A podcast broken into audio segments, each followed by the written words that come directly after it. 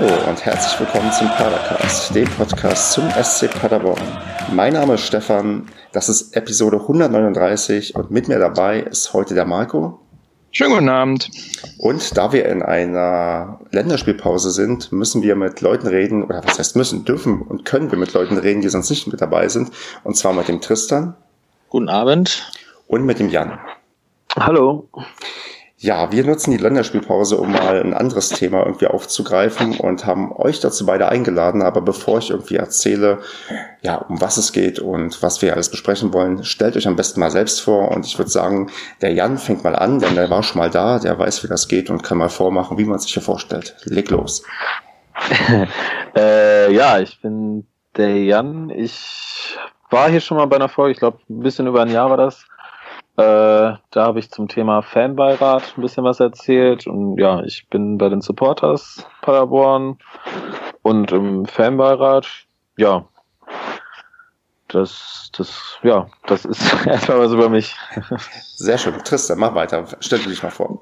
Ja, ich bin der Tristan. Ich bin das erste Mal hier dabei, auf Einladung von Marco und auch Stefan. Äh, ich bin Mitglied bei Passione Paderborn und seit ungefähr einem halben Jahr auch auf der Vorsänger Position aktiv im Stadion.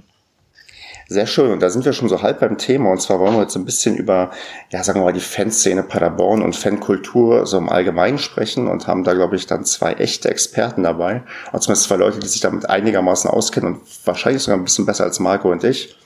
Aber bevor wir damit anfangen, ähm, bin ich, glaube ich, oder sind wir ähm, den treuen Hörern irgendein Smalltalk-Thema schuldig, damit hier das Eis gebrochen wird? Und Marco, da habe ich mir Folgendes überlegt. Ich habe gerade mhm. eine komische Doku gesehen auf, ich glaube auf Phoenix oder irgendeine Reportage und da ging es um, sagen wir mal, Amateur-Boxkämpfe. Und eigentlich möchte ich einfach nur die einfache Frage loswerden. Marco, wenn wir beide jetzt untrainiert gegeneinander boxen würden, was meinst du, wer würde gewinnen? oh Gott. Ich glaube, der, der als erstes zuschlagen würde. Also ich würde nicht zuschlagen, deswegen würdest du es, glaube ich, eher sein.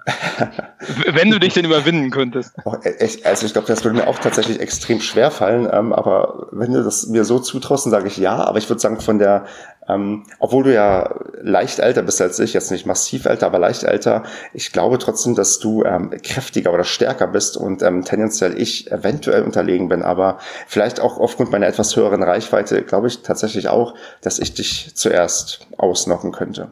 aber in der Tat habe ich mal als Kind, äh, ich weiß nicht, wie alt ich war, zehn oder elf, äh, weil bei mir in meinem Geburtsort gab es einen Boxclub, habe ich mal probiert zu boxen. Das äh, habe ich genau einmal probiert, weil ich habe es nicht übers Herz gebracht zu schlagen. Okay. Also, gut. War schwierig. Dann haben wir aber zumindest dieses Thema abgehakt und dann würde ich jetzt ähm, ganz entspannt ähm, zu einem ja, nicht boxenden Thema übergehen und ja mal mal vielleicht so anfangen. Jan, ähm, du hast gerade schon erzählt, du bist bei den Supporters, Tristan bei Passione und erstmal so grundlegend vielleicht die Frage, das sind so in meinem Kopf oder auch vielleicht in vielen anderen Köpfen Fangruppierungen, die aktiv sind, die irgendwie schon alt sind, die schon auch recht lange dabei sind. Wie verstehen sich denn ähm, Supporters und Passionen untereinander aus deiner Sicht? Ähm, aus, eigentlich ganz gut. Also sind ja so freundschaftlich, würde ich sagen. Wir sind, also, ja, wie soll man das sonst sagen? Also machen ja auch viel zusammen. Das ist ja erstmal eine grundlegende, grundlegende Aussage. Also ähm, man hat ja immer so, äh, also es gibt ja diverse ja, andere Fanszenen in ganz Deutschland, wo es dann untereinander ähm, Gruppierungen gibt, die sich quasi nicht verstehen oder die nicht miteinander reden. Bei ähm, euch ist das nicht der Fall. Also Supporters und Passione reden schon miteinander. Ja, das auf jeden Fall. Ähm, das, da haben wir eigentlich gar kein Problem so unter den Gruppen so miteinander. Das funktioniert soweit ganz gut. Okay, und ich vermute, dass der Tristan uns das jetzt auch bestätigen kann. Ja, also es gibt natürlich in gewissen Themen immer mal andere Meinung. Also deswegen gibt es ja auch drei Gruppen in Paderborn, also die Black Blue Fighters noch dazu. Aber also in den äh, im Gro Großen und Ganzen läuft das eigentlich immer sehr harmonisch ab und man ist da auf einer Wellenlänge eigentlich. Okay. Ähm, Marco, wie sieht's denn bei dir aus, wenn du an, an Fangruppierungen denkst? Welche Frage oder welche, welcher Punkt wird dir denn als erstes einfallen, über was du am liebsten reden möchtest?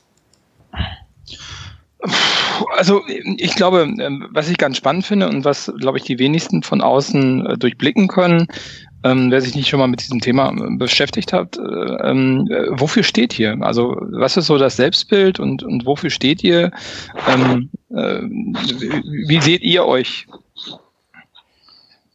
Ich meine, die meisten sehen euch ja nur äh, wenn, bei den Auswärtsspielen oder auch im Heimspielen vom Support her, aber ähm, ja gut, wer sich mit dem ganzen Thema noch ein bisschen mehr beschäftigt hat, weiß ja, dass da noch ein bisschen mehr hintersteht.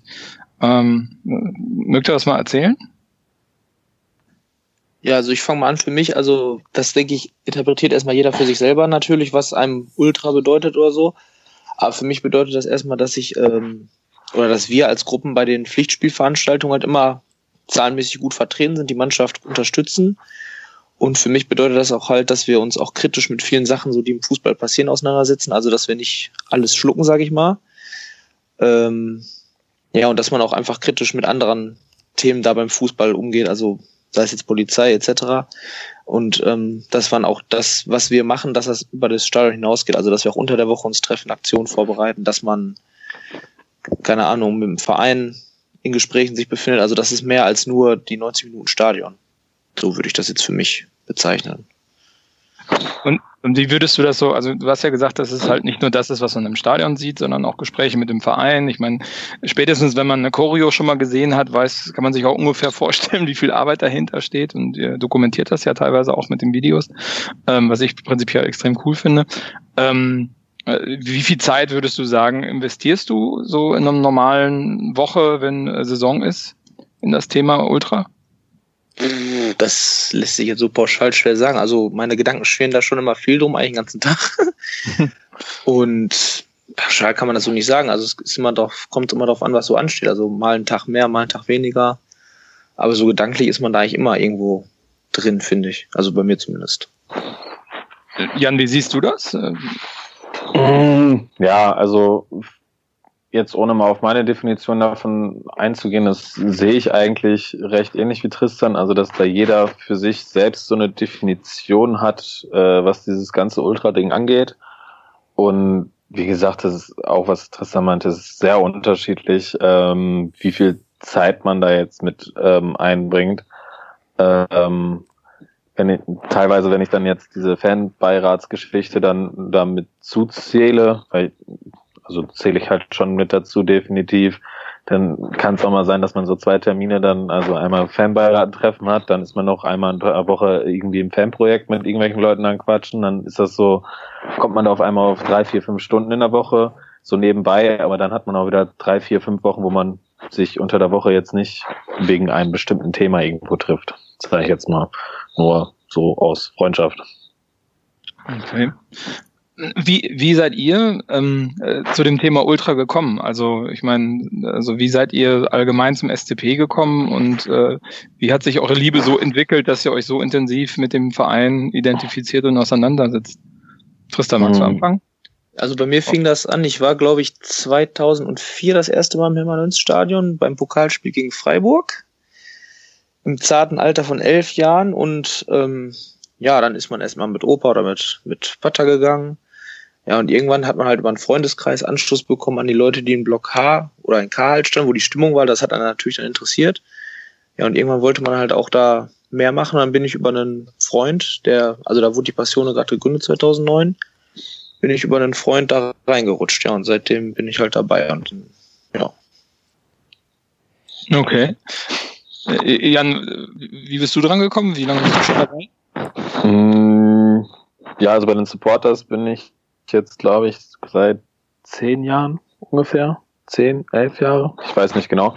Ähm, aber bei mir fing es halt auch ganz normal damit an, dass ich halt zum Fußball gegangen bin und irgendwie hat es einen dann doch zum Stimmungskern, wenn man das damals so nennen konnte, äh, hingezogen und ja, dann hat man da irgendwie Kontakt zu den Leuten gesucht und dann ist man da, also so bin ich dann, dann damals dazu gekommen. Also die Supporters gab es da halt damals ja auch schon und äh, ja, so bin ich dann da bei uns in den Fanclub, in die Gruppe gekommen. Und ähm, wie, ähm, Jan, wie hat sich denn bei euch dann die Gruppe so in den, sagen wir mal, letzten ja, 10, 15 Jahren entwickelt, so als du dazugestoßen bist? Also seid ihr dann immer eher gewachsen oder bleibt man dann immer eher so ein Stück ja, gleich groß? Oder gibt es da irgendwie so ein typisches Ding, wie sich so eine, sagen wir mal, ultraorientierte Gruppierung auch entwickelt? Also wird die, ist, ist man überhaupt bestrebt, eine immer größere Größe zu erreichen? Hat man dann irgendwann seine Größe erreicht, mit der man eigentlich erstmal zufrieden ist und die irgendwie probiert zu halten? Also bei uns ist es so, dass wir so zahlenmäßig, sage ich jetzt mal, wahrscheinlich so mit der Jugend so auf jeden Fall ein bisschen, sind wir schon gewachsen an Mitgliedern. Ähm, aber es sind auch viele, viele ältere, sage ich jetzt mal, die vor ein paar Jahren sehr aktiv waren. Die sind jetzt nicht mehr unbedingt so aktiv wie vor ein paar Jahren noch und ähm, von daher ist es auf einem ähnlichen Level, sage ich jetzt mal. Und also also ja. auf einem ähnlichen Level quasi aktive und dann gewisse Leute wachsen mehr oder weniger raus. Genau, aber ist bei uns dann nicht so, dass wir dann da, äh, dass wir irgendwelche verdienten Leute, sage ich jetzt mal, ähm, dann rauswerfen, weil sie jetzt halt ein bisschen ruhiger geworden sind, sage ich jetzt mal. Hm. Ähm, gibt es da so, ein, so eine Art ähm, Schallmauer, so eine Art Grenzalter, wo sich das so meist etabliert, wo Leute irgendwie rausgehen? Also ich will jetzt einfach mal unterstellen, dass das ist, sobald es irgendwie mit Kinder- und Familienplanung irgendwie losgeht oder dass Leute heiraten oder wegziehen, dass das eher so, sagen wir mal, Mitte, Ende 20, dass die Leute sich so langsam dann tendenziell verabschieden. Oder gibt es dann auch manche Leute, die noch mit, ja, sagen wir auch in einem höheren Alter, in Anführungsstrichen, mit dabei sind? Ähm ja, da hast schon recht, so in dem Alter, da hört das dann, bei einigen Leuten hört das dann auf. Ähm, manche kriegen das dann trotzdem noch alles äh, unter einem Hut oder werden halt ein bisschen ruhiger, aber sind dann in anderen Bereichen ähm, aktiver, wenn es dann um Fanarbeit geht, äh, mit dem Verein zum Beispiel, aber fahren dafür halt nicht mehr jedes Spiel. Ähm, ja, das ist aber schon so in die Richtung. So, bald mal ein bisschen älter, so Ende 20 so in die Richtung geht, da wird das, werden da schon ein paar Leute ein bisschen ruhiger. Das ist ganz normal. Und, und da hast du ein anderes Thema gerade angesprochen, und zwar die Jugend. Ähm, wenn ich das richtig im Kopf habe, habt ihr auch eine Jugendorganisation quasi zu ähm, den Supporters. Ist das richtig? Richtig, genau. Und, das ist die ja, das ist die Striping Youth. Und magst du da vielleicht erzählen, so was der, was der Zweck da ist und ähm, wie, ähm, ja, wie sich die so entwickelt hat und wann die überhaupt entstanden ist und ob sowas auch, ähm, sagen wir mal, typisch ist, dass sowas entsteht mit der Zeit? Ähm, die Gruppe ist für uns damals entstanden. Oh, wann haben wir die gegründet? Ich 2012, glaube ich. Genau, 2012, weil die hatten ja letztes Jahr fünfjähriges. Ähm, die haben wir damals gegründet, weil wir gemerkt haben, dass innerhalb unserer Gruppe so, dass halt keine Jugendlichen nachgekommen sind und wir ein hohes Durchschnittsalter hatten, sag ich jetzt mal. Und wir wollten halt jüngere Leute so ein bisschen mit an die Gruppe binden, damit die Gruppe halt nicht äh, stirbt, weil, sag ich jetzt mal, alle dann um die 30 sind und äh, ja. ja. Und so ist das Ganze dann entstanden, so ein bisschen Verjüngungskur. Hat uns, glaube ich, auch ganz gut getan. Ähm, würdest du denn sagen, dass das tatsächlich so eine Art, na, ich will jetzt nicht Problem sagen, aber schon eine, na gut, man muss immer ähm, euphemistisch und was sagen, dass es eine Herausforderung ist, quasi, wenn man erstmal so eine Gruppe hat, dass man wirklich nicht so einfach quasi ein Nachwuchs kommt, weil vielleicht auch eine gewisse, na, sagen wir mal, Einstiegshürde da ist, dass Leute überhaupt ähm, irgendwie auf jemanden zugehen und sagen, hey, ich würde gerne mitmachen und dass quasi dann das ähm, mit die beste Möglichkeit ist, irgendwie eine Einstiegstür zu gewähren? Ja, das auf jeden Fall. Also es ist jetzt, ähm, es haben wir, wir hatten jetzt zum Beispiel ähm, zweimal so einen Tag der Jugend haben die von der Jugend halt gemacht, dass ein paar jüngere Leute mal vorbeikommen und ähm, im Fanprojekt die Leute so kennenlernen. Und äh, da merkt man das immer noch, dass die jüngeren Leute, also ich war nur einmal kurz da, aber dass die jüngeren Leute da ähm, schon sehr, sehr großen Respekt haben, wenn die dann vorbeikommen und äh, so eine Gruppe erleichtert das dann doch, doch schon sehr. Und jetzt frage ich mal so ganz, ähm, ganz offen, habt ihr euch das abgeguckt oder seid ihr selbst auf die Idee gekommen? Mm, ja, was heißt abgeguckt? Das, man hat schon woanders gesehen, da gibt's das ja auch. Das ist ja nicht so hm. unüblich. Und, und, wie muss man sich das vorstellen? Heißt das, ihr habt da wirklich so einen, so, einen, so einen Altersbereich definiert, wo man sagt, okay, die gehen erst in die Striving Use und, und können dann später, wenn sie wollen, äh, übergehen in die Supporters? Oder Äh, alterstechnisch ist das jetzt nicht festgelegt. Ähm, wir sagen so, so 15, 16 sollte da schon sein, mit der so mit reinkommen, damit man, sonst wird das auch schwer mit Auswärtsfachen oder so, sage ich jetzt mal. Mhm, ähm, aber wir haben jetzt kein Alter, so wenn du 19 bist, dann kommst du äh, in die Supporters rein oder wenn du 20 bist oder so. Das kommt dann, je nachdem, wie man sich gut einbindet, ähm, kommt man dann mit rein. Also ob man jetzt äh, viel bei Choreos mithilft, viel auswärts fährt, sowas dann halt. Wenn es nicht passt, gab es auch schon einige Beispiele, äh, die, die dann halt nicht in die, Gru äh, in die Hauptgruppe gekommen sind und dann, ja, dann halt nicht. Okay, also, also man muss das ganze These am Thema also schon ernst nehmen und nicht nur so ja. dabei sein, sonst macht das nee, das Nee, das macht keinen Sinn, genau.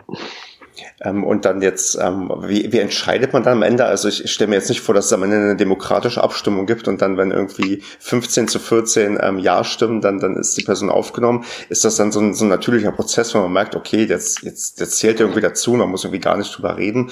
Oder ähm, wird da wirklich am Ende, sagen wir mal, an irgendeiner Stelle abgestimmt oder gibt es irgendwie ja, eine Art, ja, es klingt jetzt wie so professionellen Pro Prozess, der da irgendwie hinterlegt ist?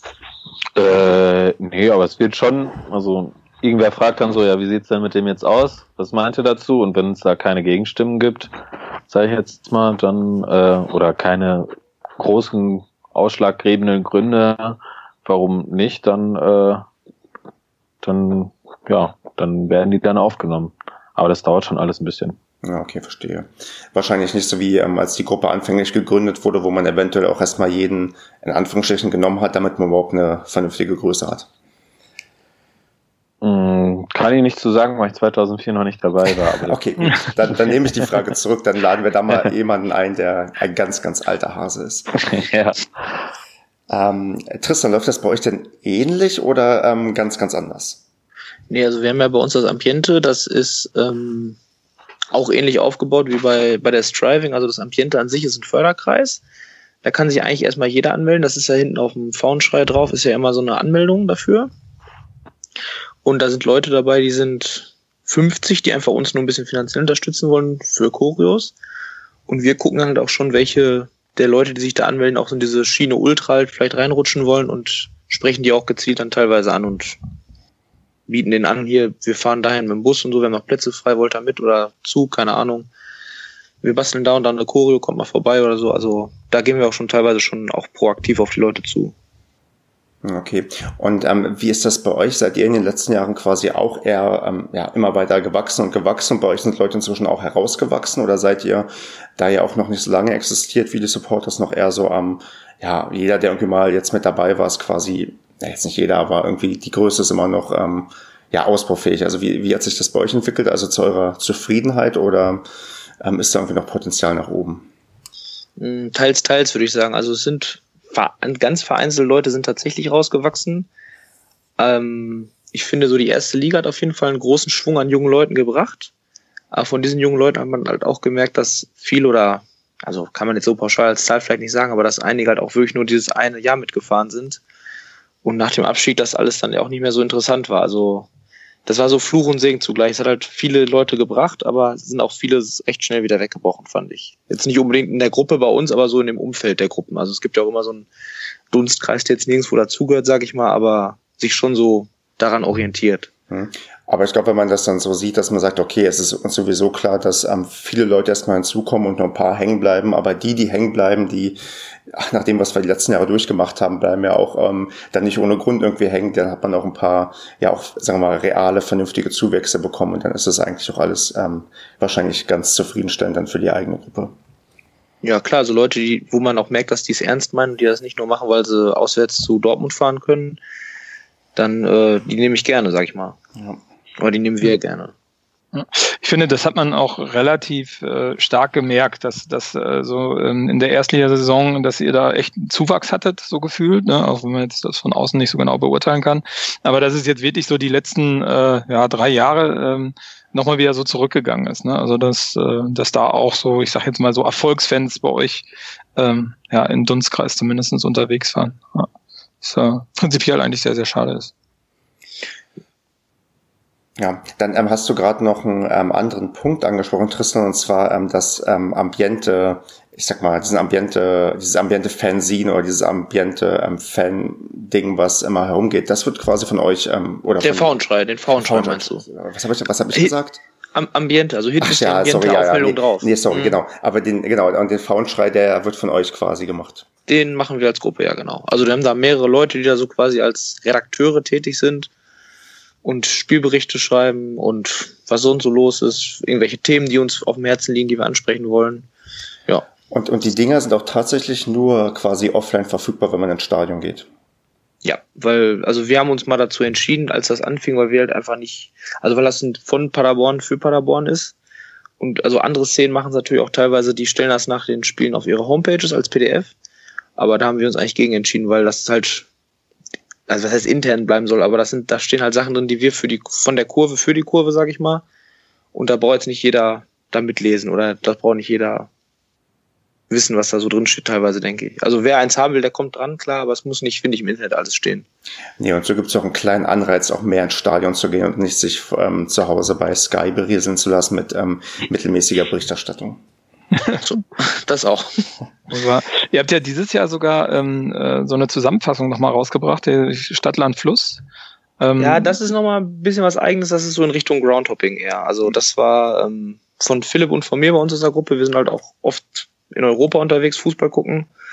Und da bestand eigentlich von unserer Seite aus länger den Wunsch, auch mal sowas richtig in Heftform rauszubringen, ja. ja, also war das das erste Mal, dass ihr sowas rausgebracht habt? Das war das erste Mal, genau. Aber ist recht, recht positiv angekommen, wie ich so gehört habe. Ja, ich habe auch eins. Also Ich auch. Also ich, ich hoffe, dass vielleicht nochmal ein zweites kommt, wenn ihr dann wieder genug Stadien zusammengesammelt habt. Ja, wir sind dabei. Okay, äh, Marco, ich würde sagen, äh, wir haben die Fragen, die uns noch kommen, so zum, sagen wir, zum Selbstbild und zum organisatorischen Aufbau, die bauen wir später noch ein und ich würde sonst mal so ein bisschen über die letzten Jahre sprechen, oder was meinst du? ja, klar, gerne. Gut, dann ähm, fang du mal an, Marco, mit einer Frage. Ja, Oder soll ich Also der- anfangen? Nein, alles gut.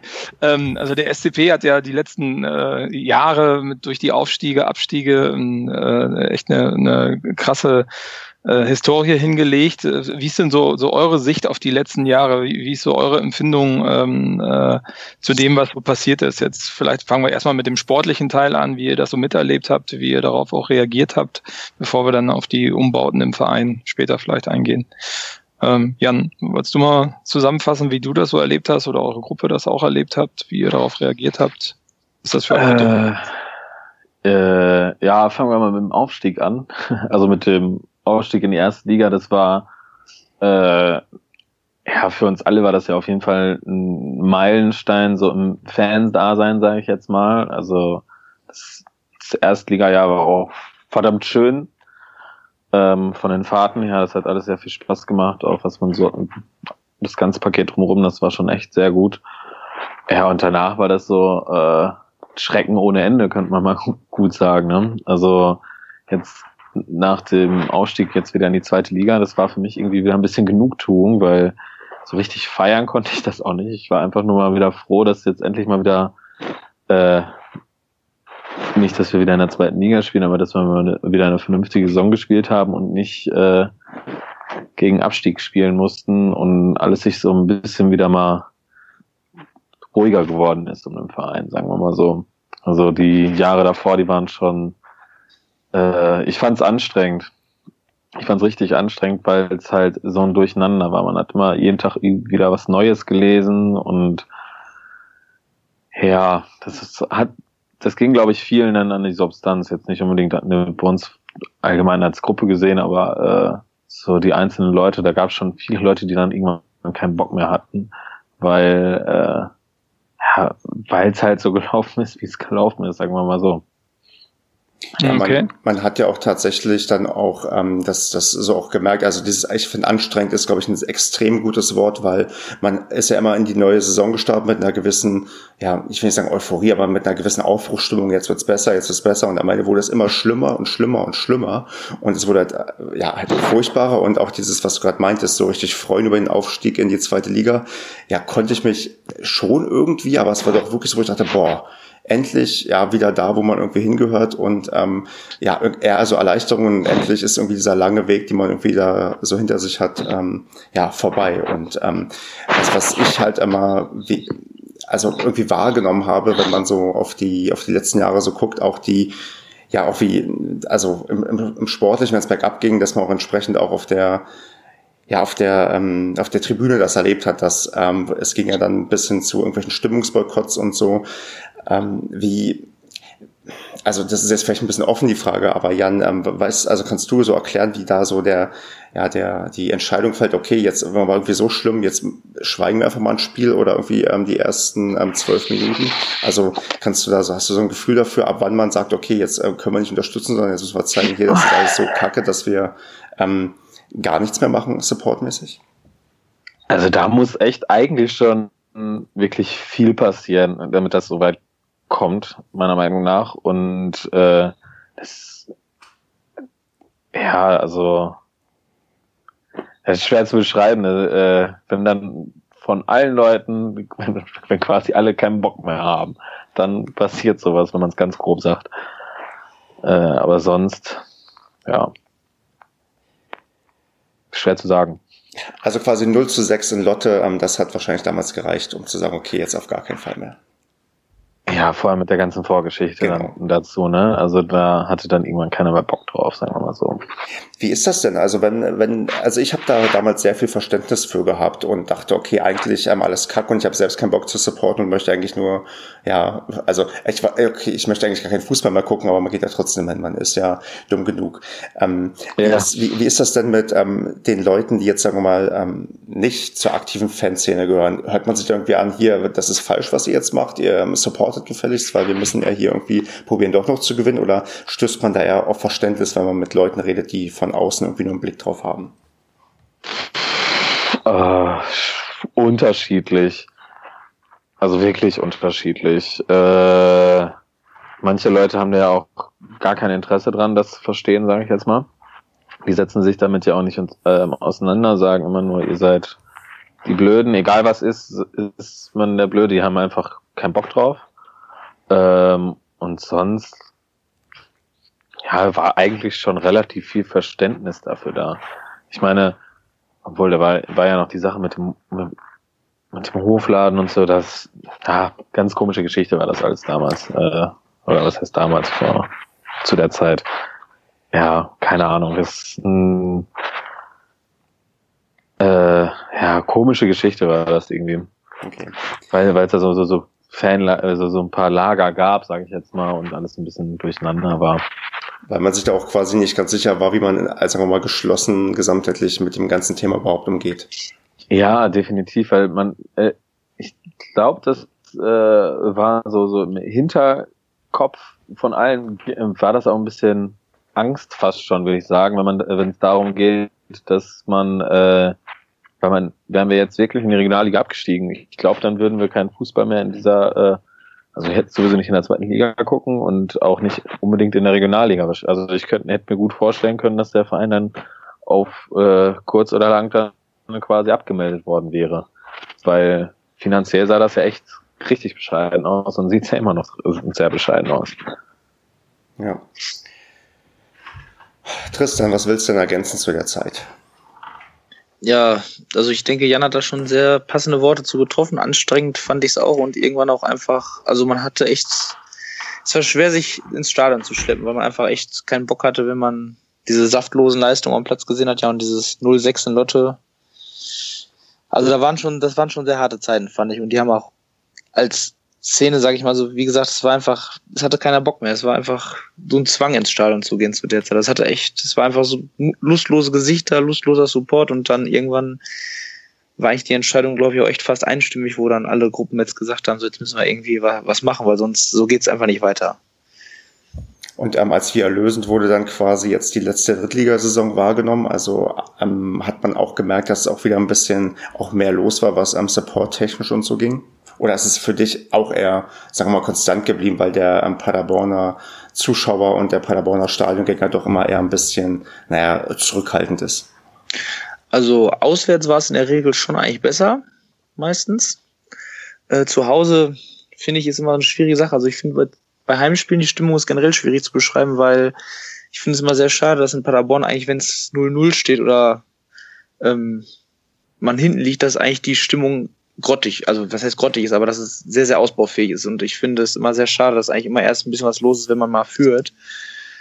Und das ist auch, denke ich, so für uns oder für mich, also ich sehe das für mich als größte Baustelle, dass wir da bei Heimspielen besser werden, weil das ist, wenn ein Spiel, das Spiel anfängt und die ersten zehn Minuten und es passiert nicht viel am Platz, ist es einschläfern teilweise. Ich meine, es ist ja selbst das Phänomen, wenn wir, sagen wir mal, souverän 1-0 führen, also so souverän wie man halt 1-0 führen kann und plötzlich ähm, ja so hinten rumgespielt wird, dass selbst dann schon die Zuschauer nervös werden und dann statt irgendwie anzufeuern, dass man dann schon irgendwie den Spielern das Gefühl quasi gibt, oh Gott, macht das bitte nicht, dann ist es falsch irgendwie. Ja, ich weiß auch nicht, ob das das ostwestfälisch naturell ist oder so, aber das ist, also das ist noch sehr ausbaufähig, wie ich finde. Ähm, na, das, das gab es ja letztes Jahr in der dritten, in der dritten Liga war es ja, glaube ich, ich weiß gar nicht, Hinrunde, da standen wir schon ganz oben und dann ging es ja mal ein, zwei Spiele, wurde dann nicht Hauruck-Fußball gespielt. Ähm, da gab es ja wirklich auch Pfiffe ähm, und auch ein Statement von Baumgart, glaube ich, in der PK oder so war es dazu. Und äh, wenn ich das richtig verstehe, ist es immer wohl noch so, dass äh, gerade von der Haupttribüne her in Richtung Trainerbank ähm, auch gerne mal lautstark gemeckert wird. Und äh, das geht, glaube ich, auch im Baumgart ziemlich auf den Sack. Also da ist das Paderborner Publikum echt äh, nicht sehr dankbar äh, für das, was, was äh, ja, hier gerade geboten wird die letzten beiden Jahre. Ähm, ja, das ist ziemlich schade, finde ich. Ähm, was, Tristan, habt ihr da irgendwie, sagen wir mal, Lösungsansätze, Lösungsvorschläge oder muss sich das tatsächlich ja irgendwie aus irgendwelchen Gründen einfach entwickeln? Oder habt's da, habt ihr da irgendwelche Ideen, wie man das tatsächlich vielleicht so ein bisschen steuern kann, dass ähm, die Leute das irgendwie auch checken, dass das ja manchmal so nicht geht, wie die Leute im Stadion irgendwie dann doch drauf sind? Also da habe ich jetzt pauschal keine Lösung parat. Und ja, ich weiß nicht, also ich denke, das muss ich mit der Zeit ein bisschen einpendeln. Ich finde, so die letzten Heimspiele sind auch schon bisschen besser geworden, aber da ist halt noch sehr, sehr viel Luft nach oben, finde ich. Also wenn ich so an letzte Saison denke, zum Beispiel diese Heimsiege gegen Jena, das 6-0 zu Hause, das war bombastisch. Aber da wird halt auch, ist halt auch nur so äh, Wumms drin, weil man 6-0 führt. Und das finde ich sollte auch drin sein, wenn es noch 0-0 steht und das Spiel gerade angepfiffen wurde. Also was ja, was ja, was mir aufgefallen ist, ähm, ähm, beim Magdeburg-Spiel, war das, ich weiß gar nicht, wie es da stand, als der später reinkam. Äh, der Magdeburger Support war ja extrem äh, äh, laut auch äh, natur, naturgemäß. Und äh, ich war nicht auf der Süd, ich war mit meinem Sohn auf dem, auf dem Sitzplatz. Und ähm, äh, da wurde ja äh, lautstark gepfiffen, äh, als Schwede eingewechselt worden ist. Und da hatte man so gemerkt, dass das ganze Paderborner Publikum gemerkt hat, oh, äh, irgendwie ist das Kacke. Und dann war ja mal wirklich so das ganze Stadion, fand ich auch in dem Spiel eigentlich das einzige Mal, wo man wirklich das Gefühl hatte, alle Paderborner im Stadion waren mal zusammen aktiv und das war, das fand ich total geil.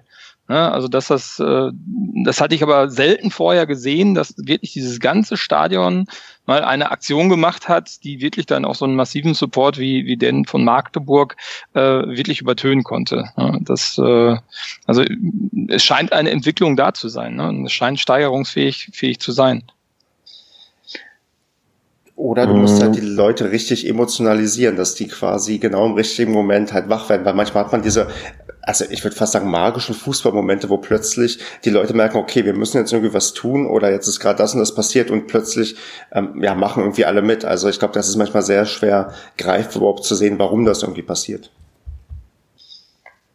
Ja, ich denke, ich äh, denke, es liegt auch so ein bisschen an der Mentalität der Leute. Also wenn man jetzt zum Beispiel ähm, regelmäßig auswärts fährt und man fährt nach Dresden, Magdeburg etc., da steht das ganze Stadion wie eine Eins hinter der Mannschaft, weil die Leute gehen da behaupte ich, teilweise also mit einer anderen Intention zum Fußball. Die wollen die Mannschaft unterstützen, die wollen da Stimmung machen und in Paderborn ist halt so, du hast halt den harten Kern im Block O, der durchgängig mitmacht und der Rest, der lässt sich so nach Lust und Laune mal ein bisschen vielleicht animieren, wenn es gut läuft, aber da ist halt, die gehen halt ins Stadion, um Fußball zu gucken. Und wenn es da mal 3-0 steht, dann klatschen sie vielleicht auch mal mit, aber sonst ist das halt auch schwer, die Leute äh, zu animieren, denke ich. Und das ist also auch, denke ich, so ein Mentalitäts- oder Einstellungsproblem.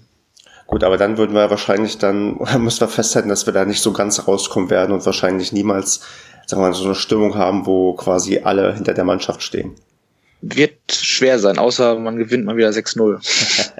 Oder man muss auch sagen, wir waren ja auch in der ersten Liga nicht schlecht. Also ich erinnere mich an, an einem Artikel, als wir zu Hause gegen Freiburg gewonnen haben, aus der lokalen Presse in Freiburg, wo von infernalischen Paderborn-Fans irgendwie geschrieben wurde. Und infernalisch ist ja ein Wort, was nicht unbedingt typisch ist für Ostwestfalen. Aber vielleicht ähm, kommt das noch mal irgendwann mal wieder. Ja, es sind in Paderborn vor allem halt äh, bei besonderen Spielen hat man, äh, ich sage jetzt mal besondere Spiele, da ist dann irgendwie das Publikum ähm, meistens auch von Anfang an da. Wenn man jetzt zum Beispiel, also äh, ich habe mit einem ehemaligen Stadionverbotler gesprochen bei dem Spiel gegen Bochum im DFB-Pokal äh, nach der Choreo. Da war also da war wirklich richtig Feuer drin. Und äh, er meinte zu mir, nach dem Spiel war er immer noch total geflasht davon. Und er war damals beim Aufstieg nicht dabei. Und er meinte zu mir, so habe ich mir einen Aufstieg vorgestellt.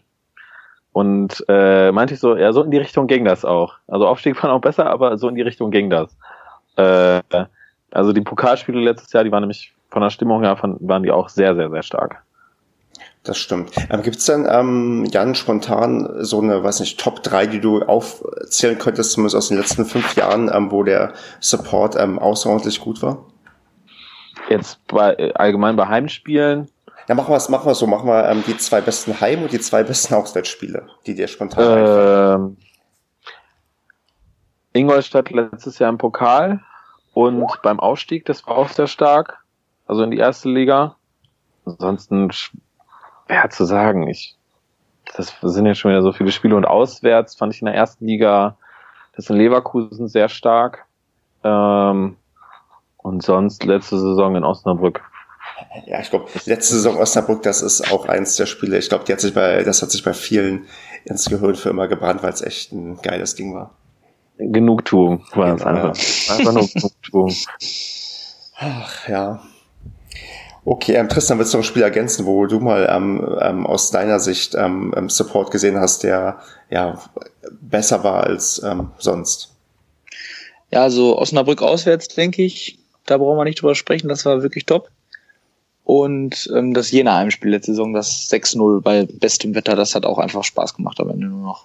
Boah, ich muss die ganze Zeit überlegen, ob ich bei diesem Spiel da war oder nicht, weil ich habe das Gefühl, dass ich das irgendwie verpasst habe. Aber ich bin mir nicht mehr ganz sicher. Na gut, ähm, aber das ist ein persönliches Problem, was ich mit mir gleich ausmachen muss und mal nachgucken muss, ob ich anwesend war. Ähm, Marco, äh, sind wir deiner Meinung nach durch mit, den, mit der sportlichen Entwicklung der letzten Jahre oder hast du da noch eine äh, Frage, die wir loswerden müssen? Ähm, ja, was mich noch interessieren würde, ist, ähm, so im Rahmen der sportlichen Entwicklung, auch des Aufstiegs, äh, hat das auch eine ähm, eine Auswirkung auf, das, auf die Szene, jetzt nicht nur hinsichtlich Zuwachs von, von, von Leuten, da irgendwie das Ganze attraktiver wird, sondern auch, ähm, dass man eine Art Neuvernetzung zu anderen Szenen auch hat, weil ich meine, man wechselt ja auch die Liga. Ähm, jetzt gerade der Wechsel von der zweiten in die erste Liga, das war ja sozusagen dann auch ein komplett neues Umfeld. Ähm, hat das Auswirkungen auf die, auf die Gruppen in der Szene? Und vor allen Dingen auch auf die Interaktion mit anderen Szenen dann. Also orientiert man sich da neu oder wie, wie was passiert da? Also ich spreche jetzt mal für mich. Also für mich war klar nach dem Aufstieg in der ersten Liga, dass wir uns in vielen Dingen, sage ich mal, ähm, reifer anstellen müssen und so, weil die erste Liga halt natürlich auch kein Kindergeburtstag ist, weil da echt Schwerkaliber unterwegs sind. Und ich denke, wir haben es aber ganz gut gemeistert eigentlich. Aber also es war schon vom, wie soll man sagen, vom vom Spieltagsablauf allgemein. Also man musste einfach auch teilweise viel professioneller an die ganze Sache rangehen. Hm, aber, aber Marco, ähm, das Thema Vernetzung, das finde ich gerade ganz interessant. Ähm, es gibt ja manchmal so, sagen wir mal, ähm, Spieltagsaktionen, wo man sich prominenter gegen den DFB positioniert. Wie kriegt man denn als Fanszene quasi mit, dass so, ein, ja, so eine Aktion irgendwie geplant ist? Weil ich erinnere mich, als wir jetzt auswärts auf ähm, äh, St. Pauli waren, da wurden ja die ersten ich, ich sage auch die ersten 19 Minuten und 7 Sekunden ähm, bei uns ähm, Support ähm, eingestellt wegen, ja, wegen DFB und diverser Gründe, die auch recht gut nachzuvollziehen sind. Ähm, wie kriegt man das denn mit? Also gibt's da, also ich würde jetzt, ich würde es wundern, wenn es einen E-Mail-Verteiler gibt. Also kann man da irgendwie sagen, dass es da, oder ist das dann überhören sagen, weil man das irgendwo liest? Ähm, Gibt es da irgendwie, ja, eine Sache, wie, was ihr dazu sagen könnt? Willst du antworten, Jan, oder? Ähm, das ist damals gab es da mal, oder gibt's, äh, ist das alles über diese 12-12-Geschichte entstanden? Ähm, da gibt es halt diesen Austausch drüber. Aber wir haben uns da äh, bei dieser ganzen Geschichte mit dem DFB bis auf das St. Pauli-Spiel eigentlich komplett rausgehalten eigentlich. Ich weiß nicht genau, woran es lag. Also ich kann für mich sprechen. Äh, ich wusste halt vom Vorhinein, dass das äh, zum Scheitern verurteilt ist und ja, äh, ich wusste, dass man mit denen nicht reden kann äh, und man sich lieber vor Ort mit dem eigenen Verein äh, besser verständigen sollte. Und da habe ich lieber meine Arbeit da reingesteckt als in, äh, in eine Arbeit in die Richtung. Ich glaube, die aktuelle Entwicklung gibt dir ja auch recht. Also ich, der DFB hat sich tatsächlich bei der, sagen wir mal, der Fanarbeit nicht unbedingt mit Ruhm bekleckert in den letzten Jahren. Und das ist, glaube ich, auch nicht zu erwarten, dass das in den nächsten Jahren mal passieren wird. Da gehe ich auch ganz stark von aus. Ähm, okay, nee, aber sonst, nee, was mir aber auffällt, was auch damals, sagen wir mal, mitgemacht wurde, wo es jetzt, glaube ich, keine große Abstimmung gab, war, dass man doch ähm, bei den Wechselgesängen am ähm, Scheiß DFB, ähm, die, glaube ich, Anfang der letzten Saison ähm, vermehrt stattgefunden haben, dass das auch im Stadion bei uns zu hören war und ähm, wo dann der Dialog erstmal angeschoben wurde und danach dann halt ja wieder dann ja so geendet ist, wie er jetzt geendet ist. Und ähm, ich glaube, über den DFB sollten wir auch nicht zu viel reden, weil der regt dann eigentlich nur auf. Tristan, du hast gerade noch was Spannendes gesagt. Du hast es gesagt, die, äh, also der Ablauf des Spieltags und die Vorbereitung auf den Spieltag musste professionalisiert werden. Äh, was bedeutet das? Also was, was wurde dort professionalisiert? Das lässt sich jetzt so in Details gar nicht sagen, aber man weiß, also in der ersten Liga gibt's halt erstmal viel größere Fanszenen, die einem gegenüberstehen, wo natürlich auch viel mehr Leute mitfahren zu Auswärtsspielen und man halt auch einfach, äh, sag ich mal, viel mehr aufpassen muss, ne, weil da halt auch einfach viel mehr Leute sind, die halt auch mal äh, Material klauen wollen etc. Also dass, dass man so in dem Rahmen sich einfach ein bisschen professioneller anstellen musste, als wenn man jetzt nach Sandhausen fährt oder so. Okay, ja klar. Äh, ist ja also, glaube ich, sogar was passiert. Sogar vor der vor der Saisonstart wurden noch Fahnen aus dem, aus dem Stadion noch geklaut. In Dortmund haben, wenn ich das richtig im Kopf habe. Äh, ich glaube, das ist nie ganz klar gewesen. Ich hörte mal Gerüchte, dass es Dresdner gewesen sind. Wer das war, lässt sich, glaube ich, nicht mehr verifizieren, aber es wurde halt eingebaut und es war halt viel weg, aber jetzt von uns nichts. Also es waren nur ein, irgendwelche alten, uralten Fanclub-Banner, die da schon seit Jahren hängen. Naja, genau, war, Stadion direkt. Ja, ja, okay. Ja. Ich meine, vielleicht tauchen die Dinger irgendwo mal wieder auf. Hin und wieder kommt ja sowas dann doch vor, dass dann Sachen präsentiert werden und naja, dann werden wir vielleicht sehen, wer das getan hat. Okay. Ja, Marco, wollen wir weitergehen zu einem Thema auf unserer Liste? Ja, klar. Dann habe ich hier jetzt so das Thema aktuelle Situation im Verein und insbesondere das Thema Ausgliederung. Und da sind wir, glaube ich, bei dem Thema, was gerade in, sagen wir, der in aktiven Fanszenen und im Rahmen der Ultrakultur immer extrem kritisch gesehen wird. Und ähm, Jan, ich unterstelle mal, dass das auch in Paderborn zutrifft. Jan muss sich wahrscheinlich wieder endlich äh, ja, damit genau. er ähm, äh, genau. antworten kann. äh, ja, es wurde definitiv kritisch gesehen, aber das fiel alles bei uns letzte, also so in die letzte Saison noch mit rein, äh, wo das Ganze mit anfing, wo ich würde mal behaupten, auch ziemlich wenig, alle immer noch relativ wenig Bock hatten auf alles und da ist bei uns echt wenig bei rumgekommen. Ich bin da auch ehrlich gesagt nicht zufrieden mit, wie das Ganze gelaufen ist. Jetzt abgesehen vom Ergebnis. Ähm, aber ja, das ist, ein, das ist ein anderes Thema. Äh, es, es ist, ist schwer, ja.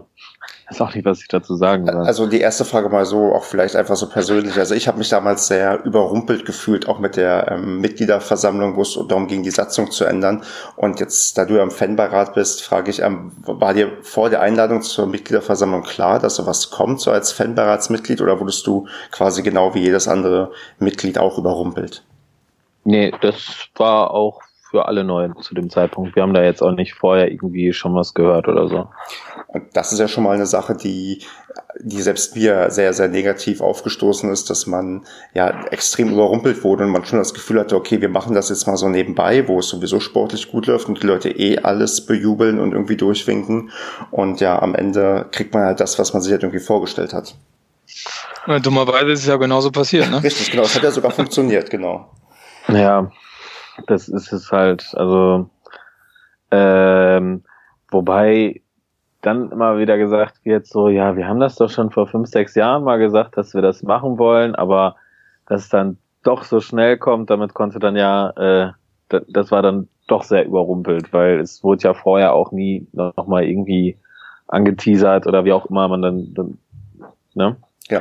Das war dann doch alles ein bisschen schnell gerade weil man ja so oder so ausgliedern kann und man halt quasi keinen richtigen Dialog hatte, auf welche Art und Weise man das machen möchte. Also inwiefern genau. auch noch äh, Mitglieder vom Verein äh, bei gewissen Sachen Stimmrecht haben. Also es wird ja wirklich, man wird ja wirklich komplett überrollt und dann noch mit der, mit einer, sagen wir mal, recht ähm, maximalen ähm, Stärkung der, naja, zumindest nicht der Mitglieder, sondern der ähm, Entscheidungsträger. Und das ist halt eine Sache, die, glaube ich, gerade ja in, in aktiven Fanszenen doch eher für Unmut sorgt, weil man sieht ja, dass bei gewissen Konstrukten auch die Sache höllisch schief gehen kann. Ich meine, wir haben ja von solchen Sachen profitiert, weil wir wissen alle, ohne 60 wären wir gar nicht hier. Und ähm, das ist nicht zuletzt, weil man halt sich für Investoren geöffnet hat. Aber so generell vielleicht mal, ähm, ähm, Jan, ähm, kann man als das ist wieder so eine große offene Frage.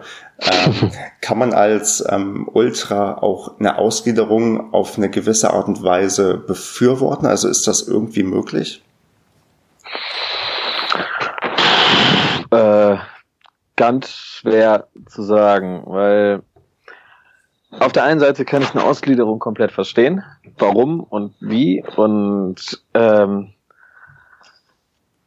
Gut heißen kann ich es trotzdem nicht, aber ich kann eigentlich so vieles gar nicht gut heißen, dass ich eigentlich gar nicht mehr äh, zum Profifußball gehen würde. Aber da, da, haben wir ja auch schon mal drüber, äh, so schon mal drüber geredet, ähm, weil sich die Spirale einfach, äh, also vom kommerziellen Fußball einfach so weiter dreht, dass irgendwann halt, äh, ja, geht irgendwann nicht mehr. Irgendwann muss die Blase eigentlich platzen. Ähm, ja, also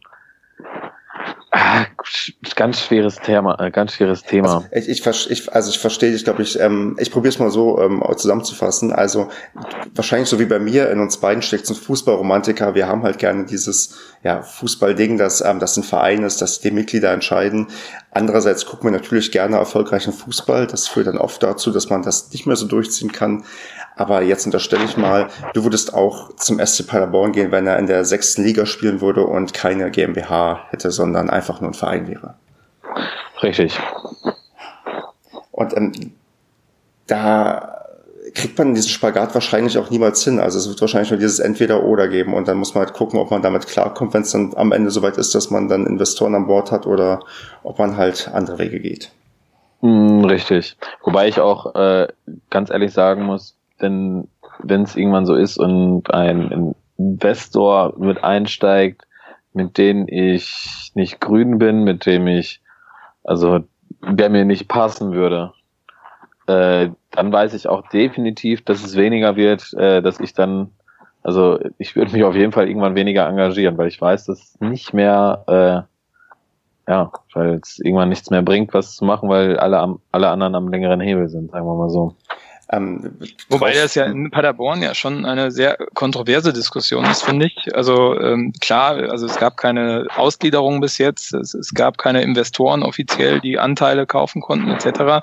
Wobei wir, ich meine, das weiß ja jeder, also ohne Wilfried Finke und sein Engagement im Verein ähm, äh, wäre Paderborn nie in der ersten Liga gewesen und äh, wahrscheinlich auch nie in der zweiten Liga gespielt.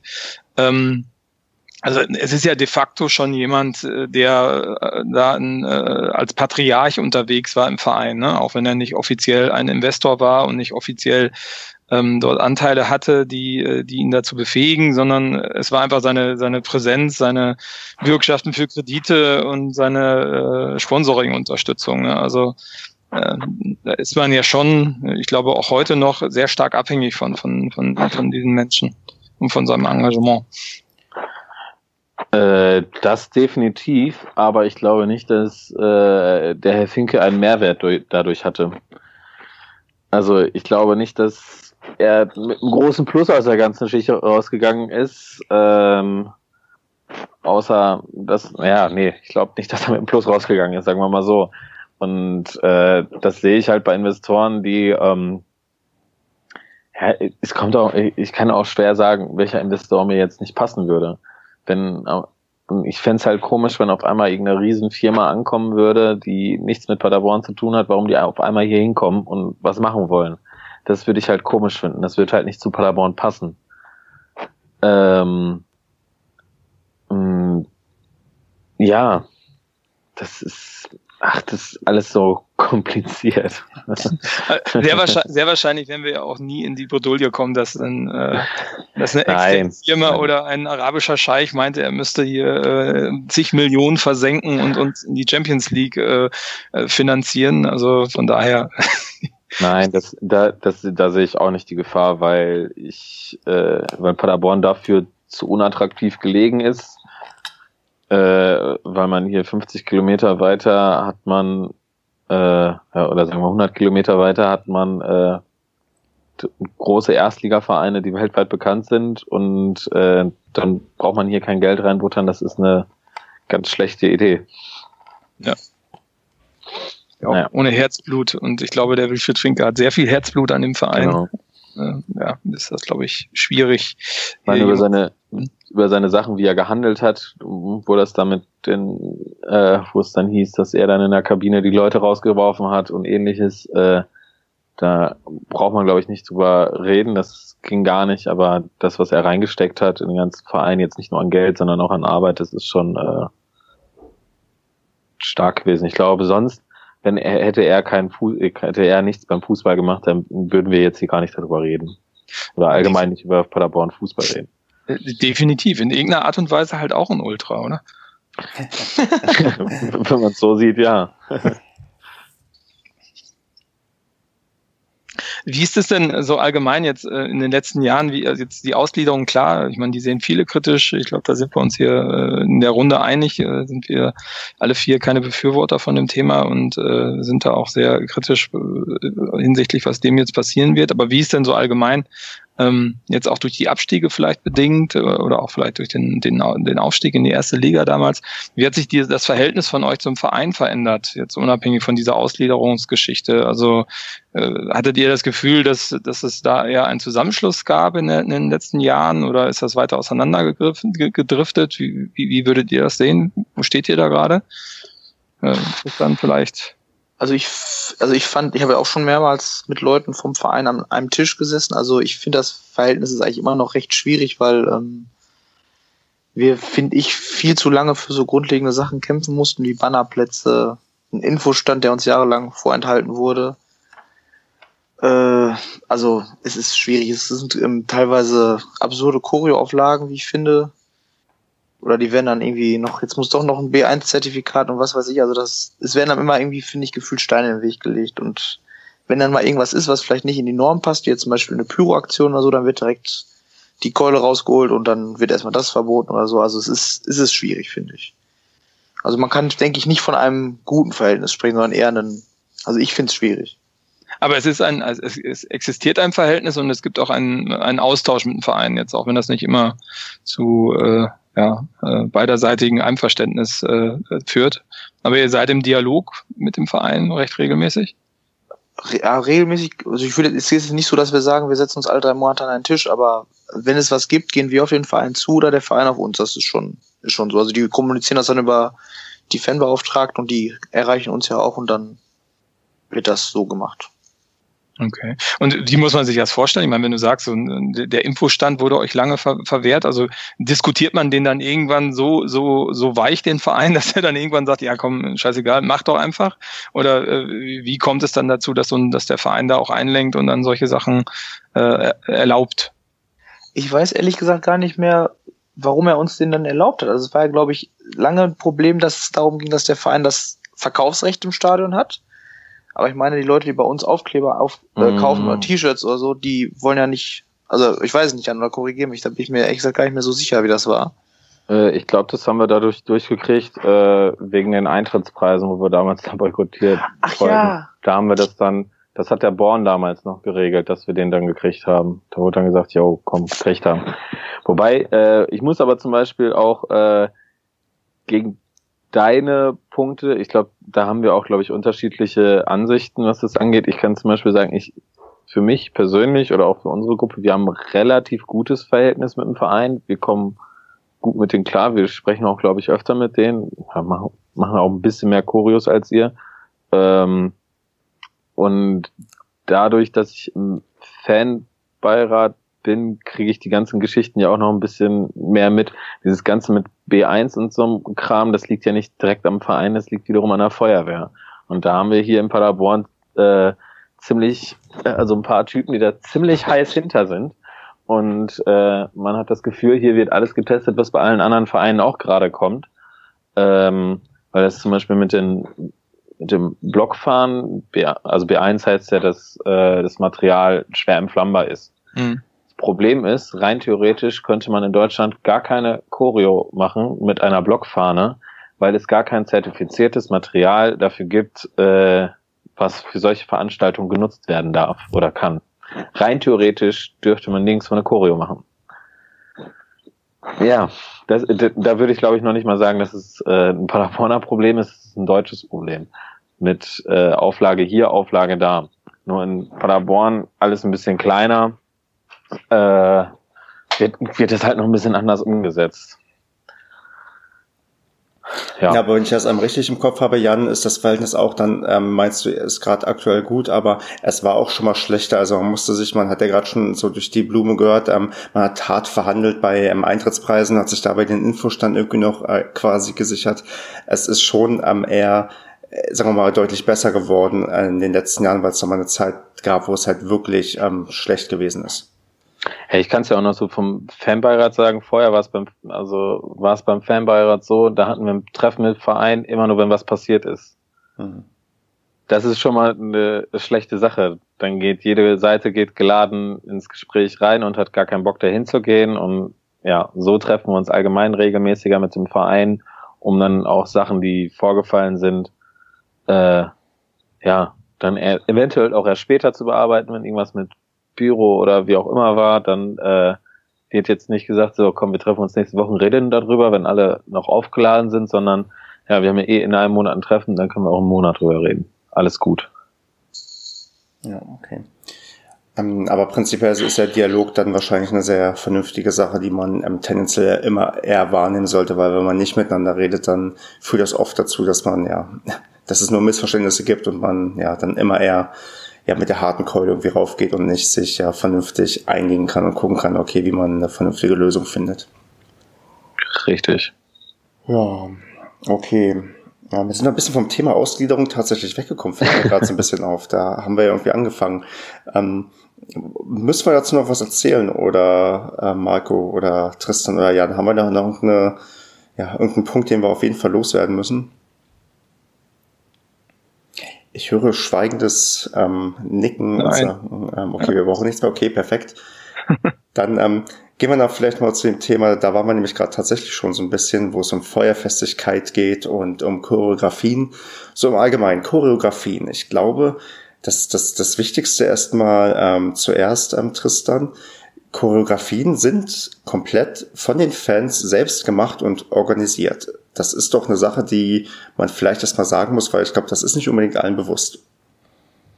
Äh, ja, also das machen wir alles selber und vor allem werden die Sachen auch selber finanziert. Also wir nehmen halt kein externes Geld an. Also jetzt nicht, dass irgendwie der Verein sagt, hier habt ihr 5000 Euro, macht mal beim nächsten Spiel was Schönes. Also das ist alles selber organisiert, finanziert, geplant.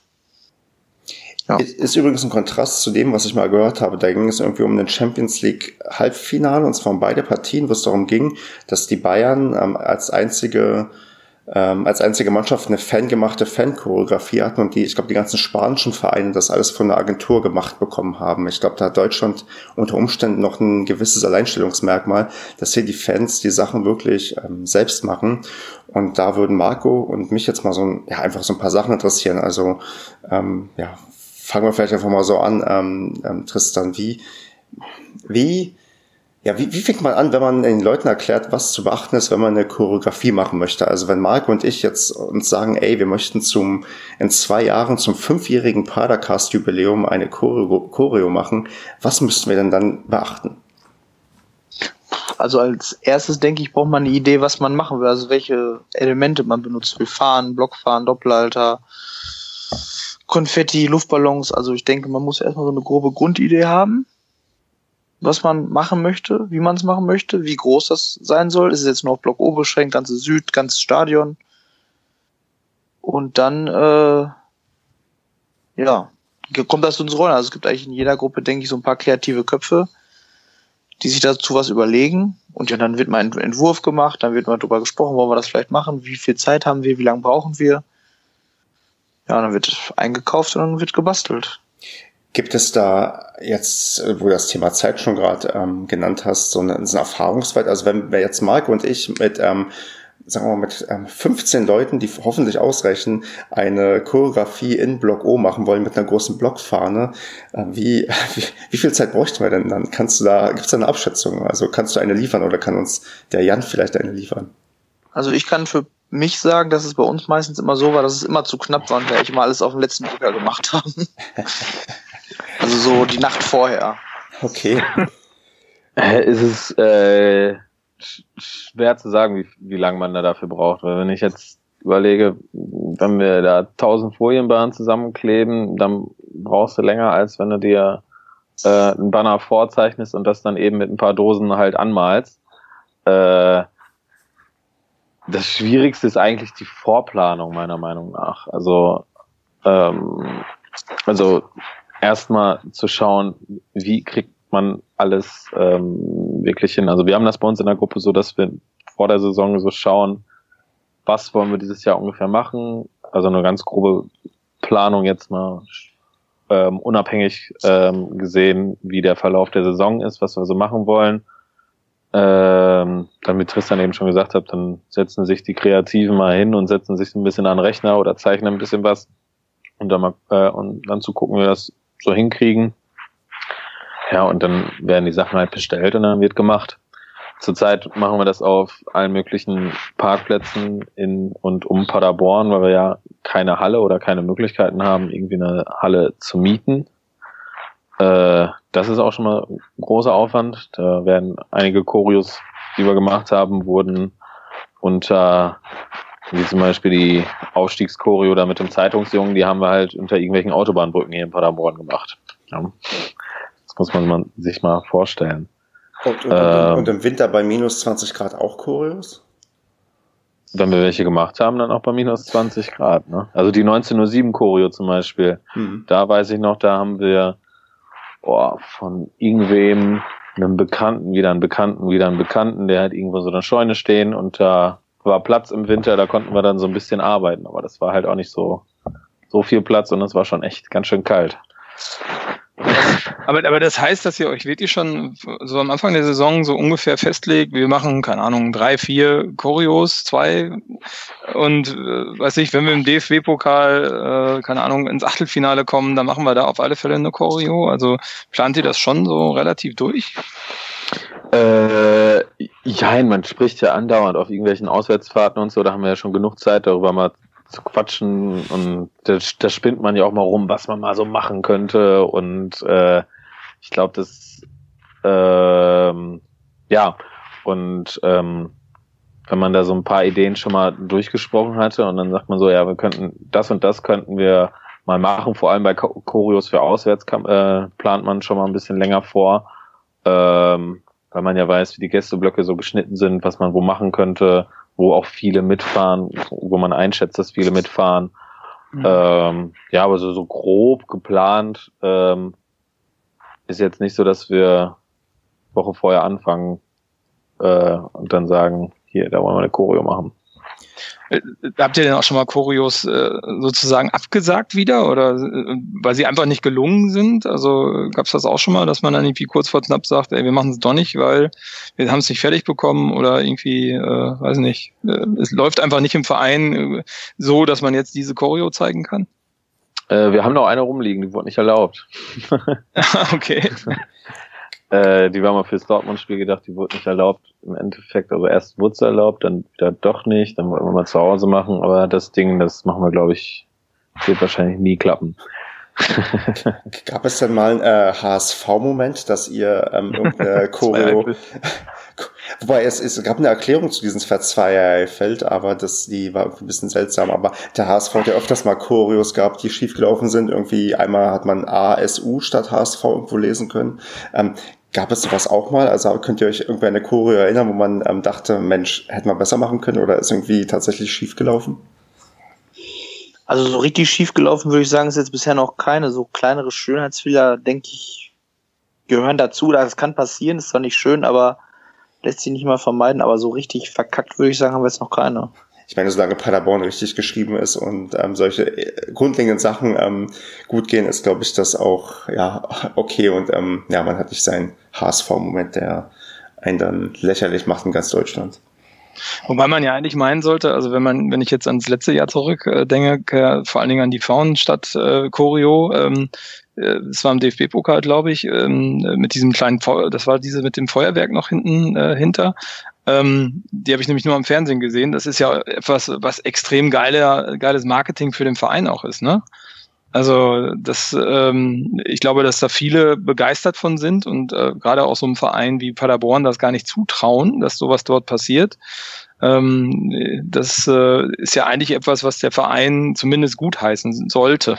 Ja finde ich. Mhm.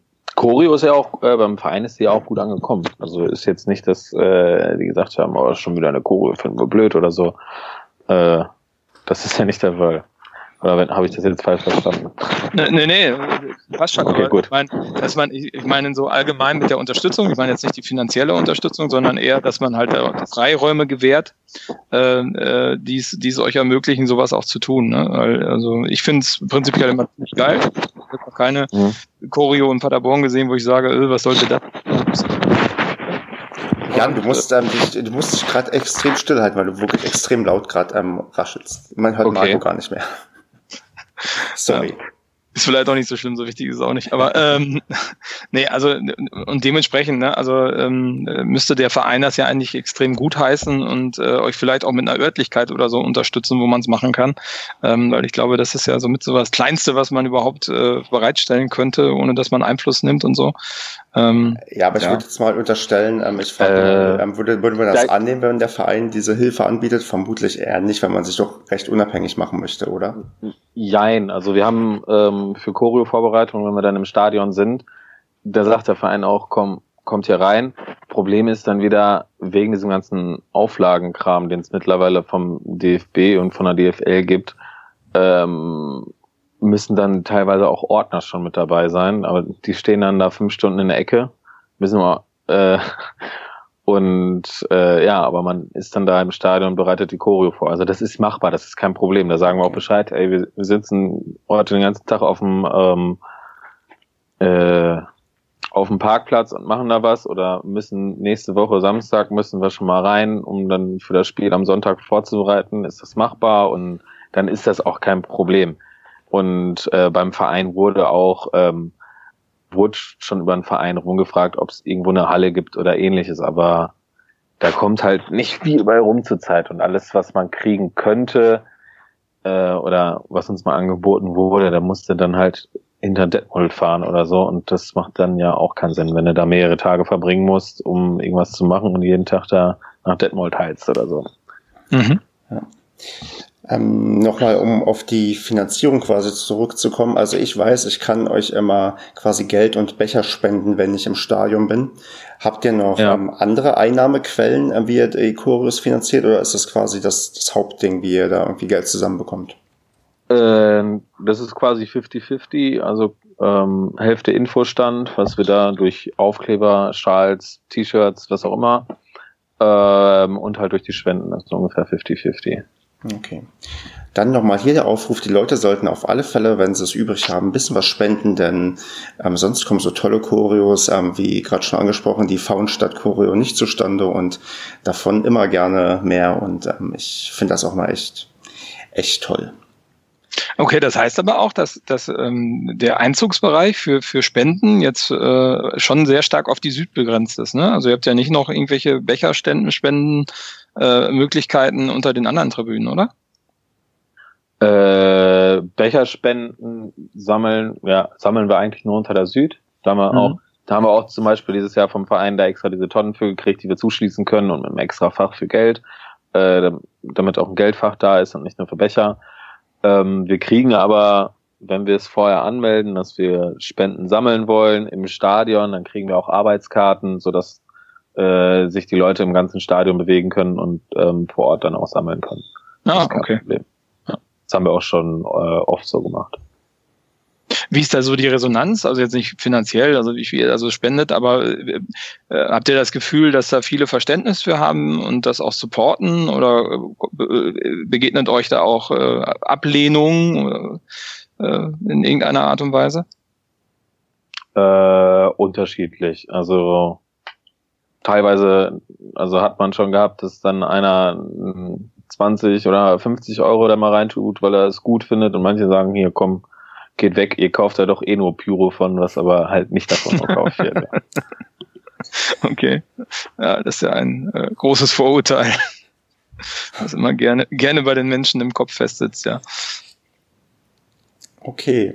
Haben wir noch was zum Thema Choreografien, äh, Marco? Fühlst du dich bereit, dass wir beide jetzt in ähm, zwei Jahren eine Choreo organisieren können für den Padercast? Ja, klar, wir sollten nur schon anfangen, weil wir 15 Leute werden wir nicht zusammenkriegen, glaube ich. Ja, sonst unterstützen wir euch auch gerne dabei. Oh, da kommen wir vielleicht drauf zurück. Danke, Jan. Das merken wir uns auf jeden Fall. Okay. Marco, was, was wollen wir noch besprechen? Wir haben ähm, die eine Hörerfrage, die wir auf jeden Fall besprechen müssen und wir haben noch ein, ein, ein sehr, sehr übergreifendes Thema, was ich auf dem Zettel habe. Welches willst du denn zuerst ins Spiel bringen? Lass uns doch erst über die, die Hörerfrage kurz sprechen. Ähm, Genau, und zwar ähm, hat uns ein Hörer angeschrieben und äh, hatte gefragt, ähm, ähm, es gibt ja hin und wieder gibt es so, äh, Differenzen ist vielleicht ein starkes Wort dafür, aber es gibt Uneinigkeit im Support zwischen dem Block O und zwischen dem Block P. Ähm, und äh, da gab es ja auch mal eine Aktion, die ich persönlich extrem gut fand, weil ich stehe in P zwar sehr am Rand zu O, aber ähm, äh, halt im Block P, ähm, wo es auch einen organisierten Support bei einem Spiel, ich weiß gar nicht mehr bei welchem es war. Gegen Unterhaching war das, glaube ich, wo Storch da stand. Ja, genau, wo da nochmal auch für Block P sozusagen ähm, ähm, das Ganze organisiert worden ist, was jetzt auch nicht im ganzen Block P irgendwie beklatscht worden ist von allen, aber ich hatte das Gefühl, ähm, dass deutlich mehr Stimmung war und dass das auch deutlich koordinierter halt war zwischen den beiden Blöcken und auch deutlich mehr, mehr Power drin saß. Und äh, man hat gefragt, warum dieses nicht weitergeführt worden ist, weil äh, prinzipiell äh, das ja eigentlich so ein bisschen die Blöcke auch zusammenschweißen würde. Man vielleicht auch nicht erwarten kann, dass am ersten Tag irgendwie alles so super funktioniert und alle mitmachen. Also was ist so der Hintergrund davon? Also das war, glaube ich, bei dem Aufstiegsspiel gegen Unterhaching. Da ist ich weiß gar nicht, wie wir auf die Idee gekommen sind. Auf jeden Fall hat sich Storcher dahingestellt, aber wir, also ich finde immer, wer Lust hat zu supporten, der hört vom Block O, was gesungen wird und dann schöpft das auch rüber. Wir haben da ein Megafon, wir haben eine Mikroanlage, zwei Trommler, also ich denke, dass es eigentlich schon genug rüberschoppen könnte und es gibt ja auch im Block O recht oben, äh, nicht im Block O, im Block P recht oben, außen, auch so einen Stimmungskern, sag ich mal, an Leuten, die auch mal Lieder anstimmen. Also ich, keine Ahnung, ob es Bequemlichkeit dann ist manchmal, dass die Leute da vielleicht noch einen dritten Vorsänger brauchen, ich weiß es nicht. Aber wieso habt ihr es überhaupt gemacht? Also war das einfach nur so eine Idee, wir probieren das mal aus, oder? Ich, ja, eigentlich schon, ja. Aber also ich, ich finde, es hat jetzt nicht so übertrieben viel rausgerissen, weil ich meine, wir sind den Tag auch, auch aufgestiegen, also dass die Stimmung gut ist, war ja eigentlich zwangsläufig irgendwie. Ja, okay. Äh, du hattest vorhin schon mal gesagt, dass, dass, dass man ja eigentlich noch mal ein bisschen dran arbeiten müsste, dass man das Ganze so zusammenschweißt und dann vielleicht noch mehr Power rausholt, jetzt auch stadionweit. Habt ihr da irgendwelche Ideen, wie man das machen könnte, ähm, dass das vielleicht besser zusammenpassen würde, besser harmoniert? Kann ich dir so pauschal jetzt nicht sagen, aber ich kann halt auf jeden Fall an alle Leute so den Appell geben, die Anregungen haben oder so, die sollen uns auf jeden Fall persönlich im Stadion ansprechen, weil auf Facebook wird ja mal viel diskutiert und auch teilweise, ja, weiß ich nicht, also teilweise so ein bisschen gehetzt oder so, sag ich. Also jetzt ein, ist jetzt ein krasses Wort, also ich weiß nicht, wie ich es ausdrücken soll. Nö, passt aber, aber schon. Also ich benutze Facebook nicht mehr wegen den Kommentaren. Also das äh, geht mir ziemlich auf den Sack. Also hetzen finde ich schon gar nicht schlecht.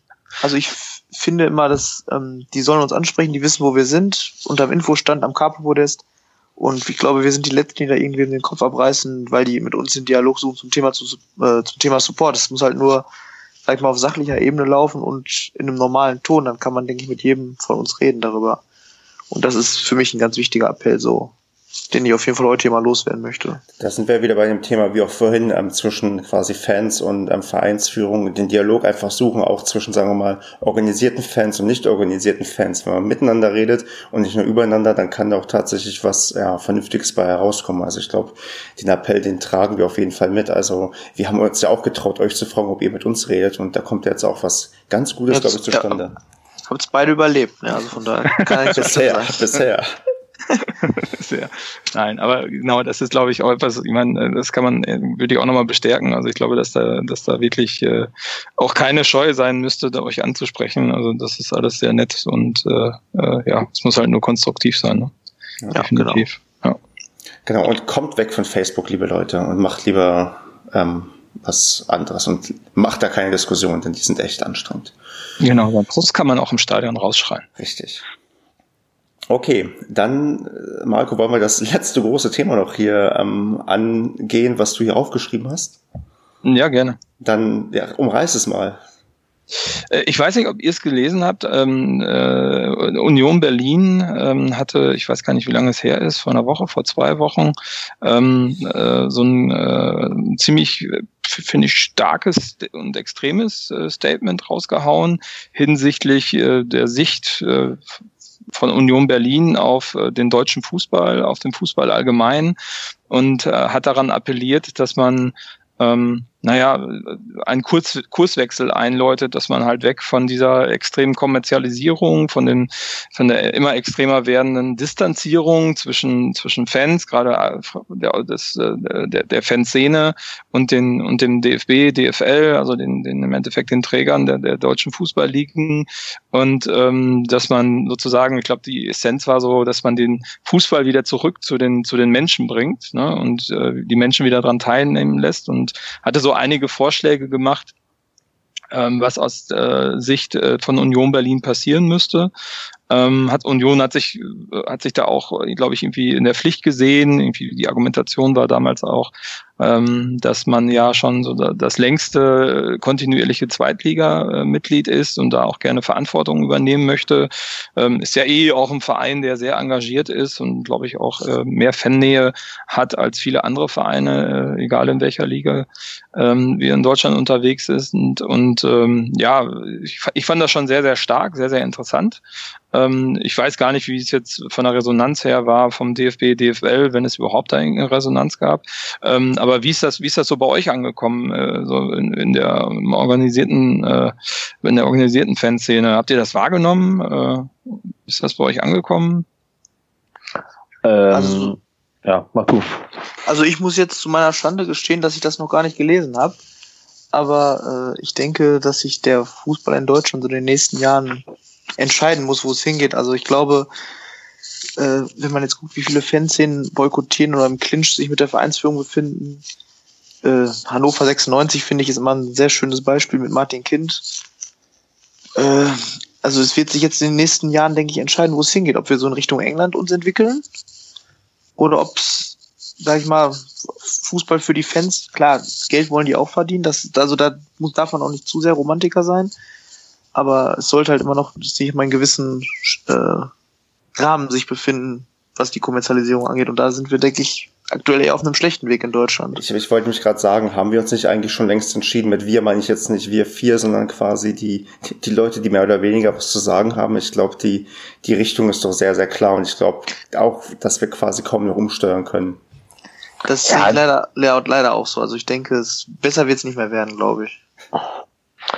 Äh, ich kann dazu nur sagen, also ich habe das von Union, das Statement, das habe ich sehr gefeiert, als ich das gelesen habe. Ähm, war aber auch klar, dass es, wenn äh, von irgendeinem Fußballverein kommt, dann wenn entweder von Union Berlin oder von St. Pauli, weil es die Vereine sind, die noch, also vom Verein wirklich aus sagen, äh, wenn irgendwas nicht läuft, dann sprechen die das auch an. Äh, da sind sehr, sehr viele Punkte, die ich äh, richtig, richtig gut finde. Also das ist jetzt nicht so ein Ding, was die mal so nach dem Feierabend eben, eben sie zusammengeschrieben haben. Die haben sich da schon ein bisschen äh, länger Gedanken zu gemacht.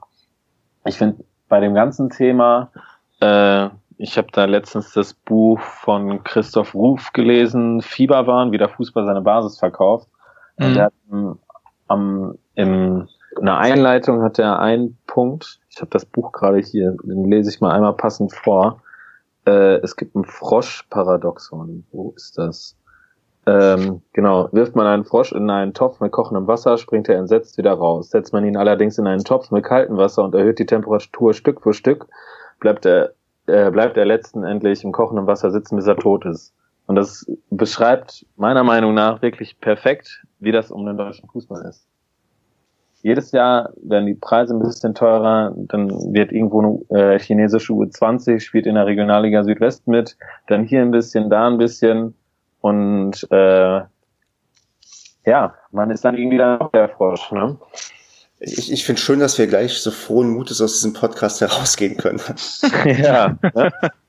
Ja, also vielleicht, also dazu nochmal, ich meine, ich bin jetzt kein Groundhopper, ne? Also ähm, ich bin aber schon, da ich auch beruflich hin und wieder unterwegs bin, äh, auch in dem einen oder anderen äh, europäischen Stadion schon mal gewesen. Ähm, und ich meine, wenn ich das vergleiche mit dem, was wir in Deutschland momentan noch haben, an Fankultur, an Stimmung, an Support, ist es ja, ähm, äh, äh, also sind wir den anderen Lichtjahre voraus oder zurück, je nachdem aus welcher Perspektive man das betrachten möchte. Ähm, also in anderen Stadien, gerade in den großen Stadien in Europa, ist das ja echt eher, äh, armselig. Ne? Also wenn man so sieht, was in England passiert ist, ähm, ähm, also das ist, äh, da, da ist es bei uns nochmal ganz, ganz anders, finde ich. Ne? Also ähm, und wir haben noch was an, an, Fußballkultur, was viele andere große Ligen in Europa bereits komplett verloren haben. Ne? Also wir, wir sind da schon noch, äh, glaube ich, ja, momentan auf einem Level, der, der, der vielleicht nicht optimal ist, aber wenn du im Vergleich mit äh, La Liga äh, in, in, in Spanien, dann ist es schon noch äh, äh ja anders. Ja, aber Marco, Marco ich glaube, das ist halt ein Überlebenskampf. Also das ist eine Sache, die probiert man jetzt wahrscheinlich noch möglichst lang zu halten und irgendwann, ja, wenn man wahrscheinlich auch diese Verhältnisse haben, die wir eigentlich vielleicht nicht unbedingt so mögen, weil ja, dann wird es schwieriger, auswärts zu fahren. Du hast keine Stimmung mehr, du musst sitzen und all solche Sachen. Und ich befürchte auch, dass ähm, das aktuell tatsächlich alles noch recht gut ist, aber halt dann Schritt für Schritt, ja, wie es der Jan gerade schon erzählt hat, ja, mit dieser Salamitaktik uns ja, in Anführungsstrichen weggenommen wird, was auch immer das dann heißt. Also es klingt dann immer sehr, sehr, ähm, sehr super romantisch, aber so, so fühlt es sich ja tatsächlich an. Wird aber sehr, sehr spannend werden, ähm, ähm, wie, wie die deutschen Fans, Fußballfans, jetzt nicht nur die Fans sehen, sondern halt der allgemeine Fußballfan, ähm, wie er das aufnimmt, weil man sieht ja schon jetzt so an den Reaktionen ähm, äh, zur Nationalmannschaft, die ja sehr stark polarisiert. Und man sieht ja auch bei dem einen oder anderen Verein, der in den letzten Jahren eigentlich durchweg immer äh, ausverkauft war, wo es auf einmal noch äh, die Tageskasse wieder eröffnet. Ich glaube, der FC Bayern München war das, der letztes Jahr seit erstem Mal seit Jahren mal wieder die Tageskasse bei Spielen offen hatte. Ähm, dass, äh, dass es da schon auch jetzt nicht nur Zuspruch zugibt. Ne? Und es ist halt die Frage, wie sehr sich die Menschen verarschen lassen und sich das Geld aus, die, aus der Tasche ziehen lassen ähm, und noch weiter in die Stadien dann strömen. Hm. Ja, da kann man ja auch wieder nach England schauen. Da habe ich letztens in der Elf Freunde habe ich gelesen, dass in der Premier League äh, jeder Verein bis auf Manchester United fälscht seine Ticketangaben. Also wenn jetzt zum Beispiel äh, West Ham sagt, es sind 58.000 Zuschauer oder 56.000 Leute im Stadion, dann waren zum Beispiel, äh, ich glaube, gegen West Brim, äh, Bromwich Albion waren aber nur 39.000 Leute im Stadion drin. Die sagen aber offiziell, dass 56.000 Leute da waren. Mhm. Und äh, so wird das dann, dann halt bei uns wahrscheinlich auch irgendwann sein. Also, dass die Leute dann immer weniger fahren, weil sie es nicht mehr leisten können oder auch keinen Bock mehr haben. Ja, und das also, Geld wird dann äh, quasi über die ähm, TV-Vermarktung verdient. Richtig. Ja. Also ich habe in Köln habe ich im äh, oben im Gästeblock äh, Engländer getroffen, die meinten auch, ey, ich fliege lieber ein ganzes Wochenende nach Deutschland, guck mir drei Fußballspiele an, fliege wieder zurück. Das ist günstiger, als wenn ich ein Spiel in England irgendwo schaue. Also in der, äh, in der ersten Liga. Das muss man sich halt mal vorstellen. Genau, das ist auch so ein Thema. Ähm, also ich war letztes, nee, nicht letztes Jahr, letzte Saison war ich äh, zufällig in Madrid, als äh, das Rückspiel Madrid Juventus Turin war und äh, bin ins Bernabeu gegangen, ähm, weil es halt auch noch Karten gab für das Spiel. Ne? Also ich habe irgendwie zwei Tage vorher äh, mal aus Spaß geguckt, ob es denn noch Karten gibt und es, es, es gab sie dann wirklich noch. Jetzt zwar nicht in Massen, aber naja, das war jetzt irgendwie Viertelfinale Champions League, Rückspiel, zwei Riesenmannschaften, äh, auch wenn das Hinspiel jetzt irgendwie schon ziemlich eindeutig aussah, war es halt nicht ausverkauft und es war auch nicht an dem Abend ausverkauft. Ähm, das kann ich bezeugen, weil neben mir auch Sitzplätze frei waren. Ähm, und ähm, du fängst da an irgendwie so bei 60 Euro ne, bei einer Karte. Und da sitzt du wirklich, da kannst du dich besser vom Fernseher setzen, weil da sitzt du irgendwie ganz Oberrang und musst schon einen Feldstecher mitnehmen, damit du überhaupt erkennst, äh, wer da unten äh, rumturnt und wer den Ball gerade hat. Und du gehst da locker mal irgendwie bis 300, 400 Euro ein Ticket rein. Ne? Also das ist, das hast du hier in Deutschland so eigentlich nicht, selbst bei den Bayern nicht. Ja, da kostet ja. Champions League äh, Mittelrang immer noch 50 Euro für einen Dauerkartenbesitzer. Ähm, also weiß ich auch, weil ich dieses Jahr auch einmal, oder letztes Jahr auch einmal, äh, ja, auch wieder Real Madrid in, in äh, München gesehen habe mit einem Arbeitskollegen, der halt drei Dauerkarten dort irgendwie äh, hat, irgendwie mit Freunden zusammen und da kostet die Dauerkarte 50 Euro in der Champions League.